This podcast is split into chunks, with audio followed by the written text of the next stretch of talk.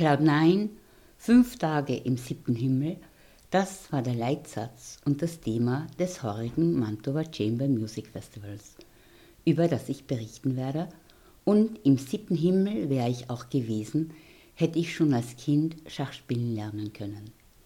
Deshalb möchte ich euch heute Schachbücher für Kinder vorstellen, die sich natürlich auch an Erwachsene und Jugendliche, die Kindern das Schachspiel beibringen möchten, richten. Zwei Programmschwerpunkte also, zu denen ich euch herzlich willkommen heiße.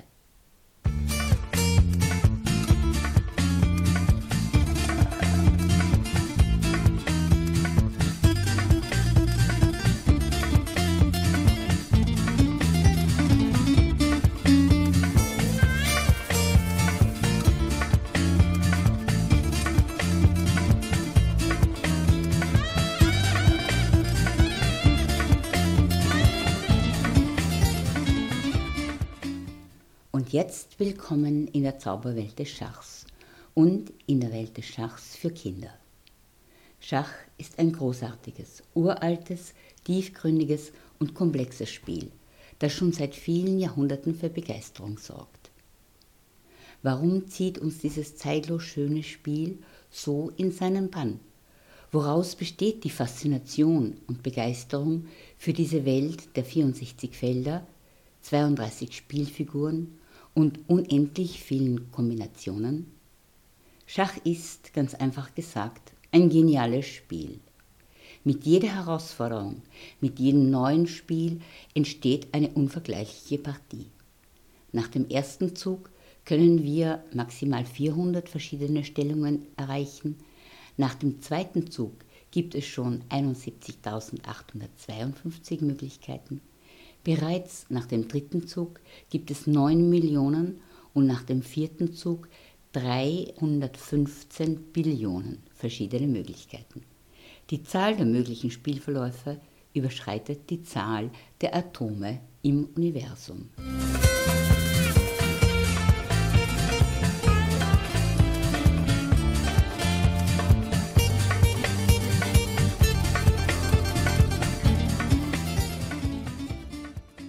Schach ist eine tolle Freizeitaktivität für Kinder.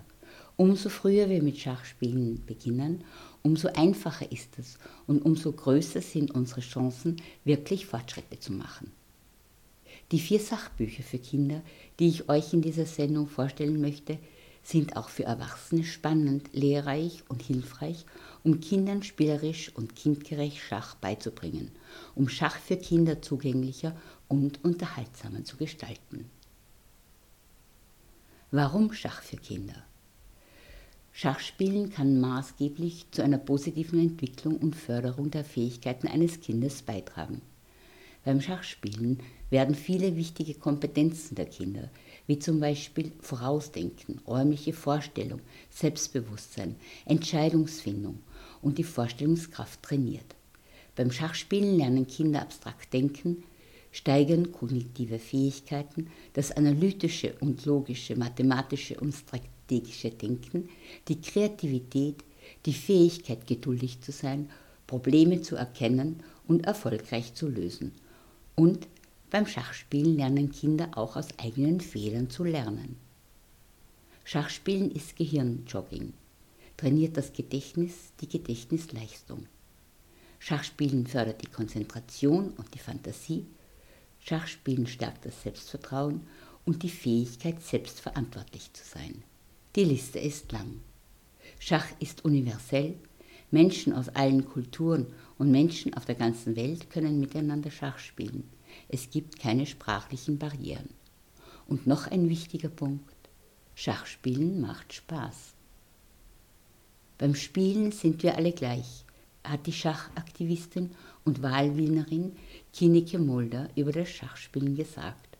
Und alle kannst du mit allen integrieren. Und das Magische an Schach ist, dass es keine Zeit für Vorurteile lässt.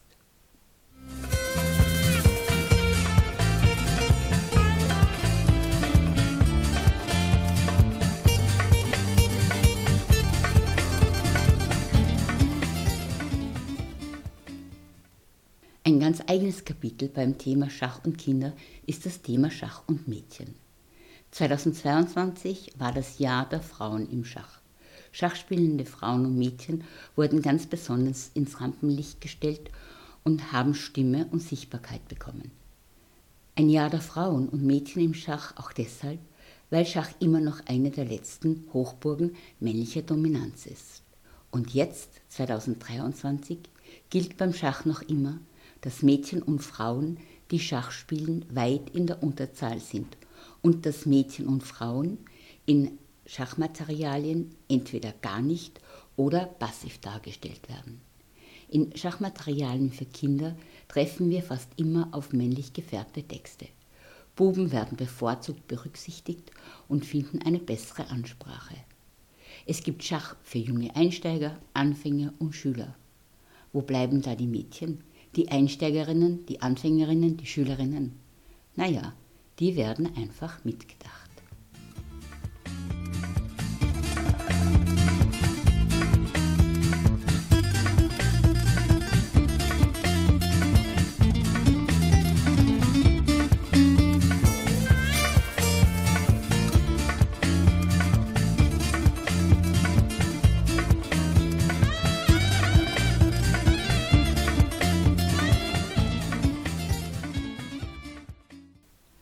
Jetzt zu den vier Schachbüchern, die ich euch vorstellen möchte. Schach für Kinder, das geniale Schachbuch für Anfänger. Das große Schachbuch für Kinder, spielend Profi werden. Schach für junge Einsteiger und mein erstes Buch vom Schach. Tricks und Strategien in drei Schwierigkeitsstufen. Nur in diesem einen Buch werden sowohl Buben als auch Mädchen angesprochen. Alle vier Bücher vermitteln Schritt für Schritt die Grundlagen und die Grundregeln des Schachspielens, vom Aufbau des Schachbretts und der Bewegung der Figuren bis zum Ziel des Spiels. Bunte Figuren und Illustrationen gestalten das Spiel visuell ansprechend und unterstützen die Kinder beim Lernen. Spannende Geschichten, Lernspiele, Rätsel und andere interaktive Aktivitäten gestalten das Lernen spielerisch und es gibt viele Aufgaben, um das Gelernte zu überprüfen und zu vertiefen. Die verschiedenen Spielkonstellationen sind fast immer abgebildet, um das Erklärte auch visuell darzustellen und so besser verständlich zu machen. Das Buch, das große Schachbuch für Kinder, Spielen Profi werden, erklärt Kindern ab acht Jahren die Grundlagen und das Basiswissen des Schachs. Nach und nach werden alle Schachfiguren und ihre Eigenschaften erklärt, auch die verschiedenen Eröffnungen, Spielkombinationen und Endspiele werden aufgezeigt. Zusätzlich gibt es noch Regeln und unterschiedliche Zugvarianten. Kurze Geschichten und Erläuterungen zwischendurch lockern die Lerninhalte auf. Schach für junge Einsteiger ist ein Schachbuch für Anfänger und natürlich auch für Anfängerinnen. Dieses Buch richtet sich an Kinder und Erwachsene, Eltern und Erzieherinnen. Es eignet sich zum Vorlesen und zum Einstieg in das Schachspielen für Kinder ab dem Vorschulalter. Auch im Buch Schach für Kinder, das geniale Schachbuch für Anfänger, werden Schritt für Schritt alle wichtigen Grundlagen und Techniken des Schachspiels erklärt. Die Geschichte und die Regeln des Schachs werden erörtert, der Aufbau und die Funktionsweise aller Figuren und des Bretts, die wichtigsten Stellungen, Spielzüge und Taktiken, das Vermeiden typischer Anfängerfehler und das Verhalten während einer Schachpartie wird erläutert. Dieses Buch ist eher für schon ältere Kinder und Erwachsene gedacht. Im Buch Mein erstes Buch vom Schach, Tricks und Strategien in drei Schwierigkeitsstufen werden sowohl Buben als auch Mädchen angesprochen. In 35 spannenden Lektionen werden spielerisch die Grundlagen des Schachspiels vermittelt. Figuren führen durch das Buch und viele Tricks und Strategien, mit denen man das Spiel gewinnen kann, werden gezeigt. Alle vier Bücher zeigen, dass Schach kinderleicht ist und Spaß macht.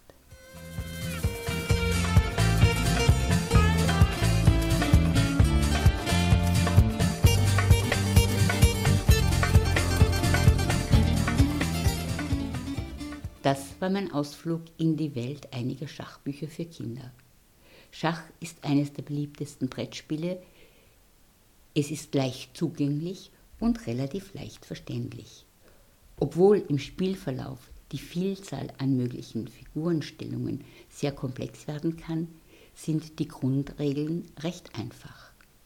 Ein Schachbrett kostet nicht viel. In Städten gibt es oft öffentlich zugängliche Schachbretter, oft auch auf Spielplätzen.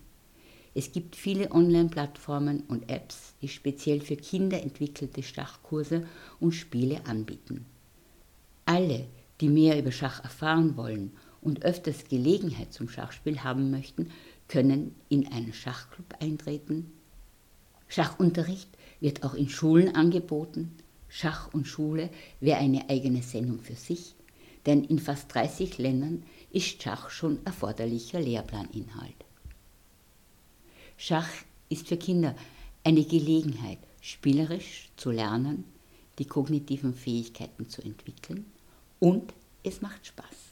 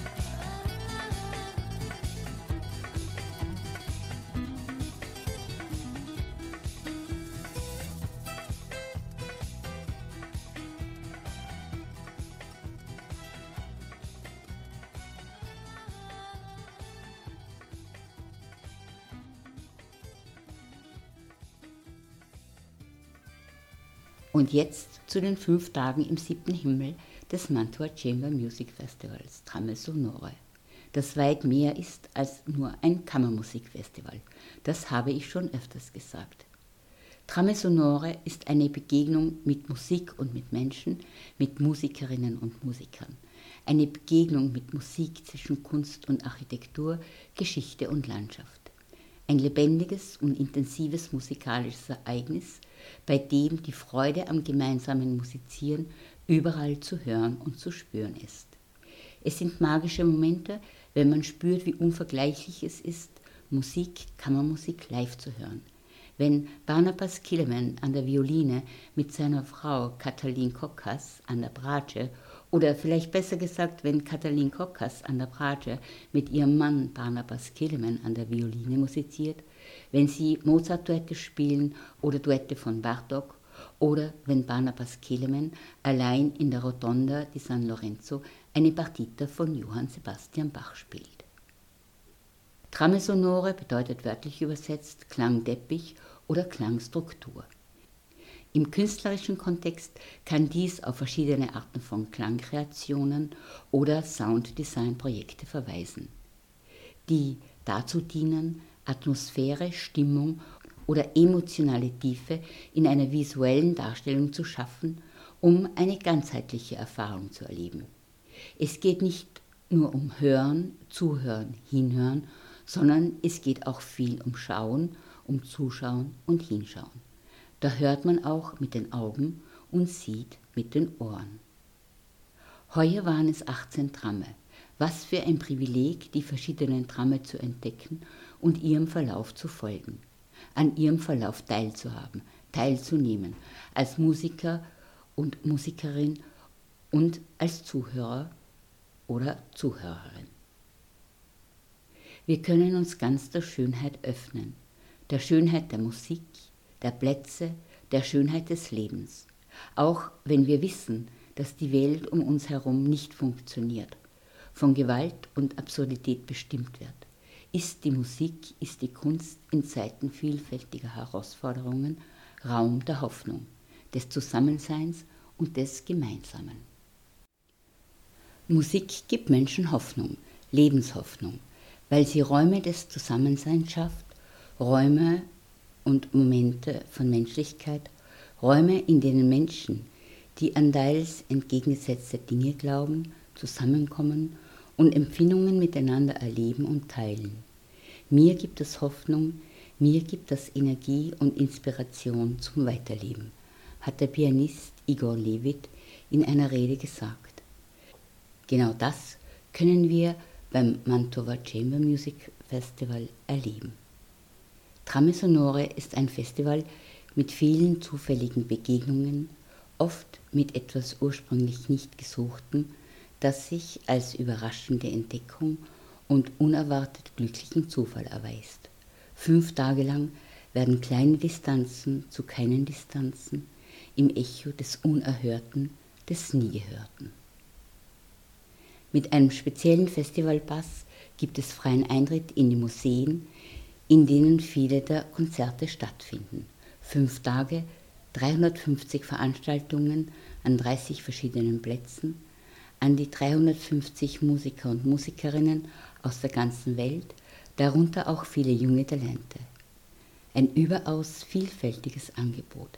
Konzerte, Aufführungen für Familien, für Kinder, Diskussionen, Workshops, Meisterklassen, Projekte für Schulen und viel Raum für zeitgenössische Musik und eben damals zeitgenössische Musik.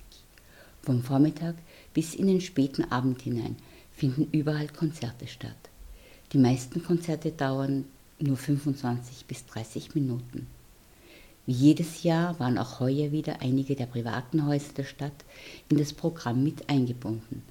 Bei der Programmreihe Hausmusik wurde in privaten Wohnzimmern und Innenhöfen musiziert. Cloud 9, fünf Tage im siebten Himmel. Auch die Musik von Beethoven trägt uns in den siebten Himmel. Sein erstes Streichquartett zum Beispiel, das das Ineo-Quartett mit Alfred Brendel in einer Meisterklasse erarbeitet hat. Alfred Brendel ist für alle, die es vielleicht nicht wissen, ein österreichischer Pianist und Schriftsteller, der als einer der bedeutendsten Pianisten des 20. Jahrhunderts gilt. Der 92-jährige, großartige Musiker war, wie schon in den vergangenen Jahren, als Ehrengast geladen. Ich zitiere aus einem Booklet. Die Entdeckung von Beethovens musikalischem Reichtum kennt kein Ende. Dass seine Musik uns als Menschen so direkt anspricht, ist auch einfach äußerst reizvoll.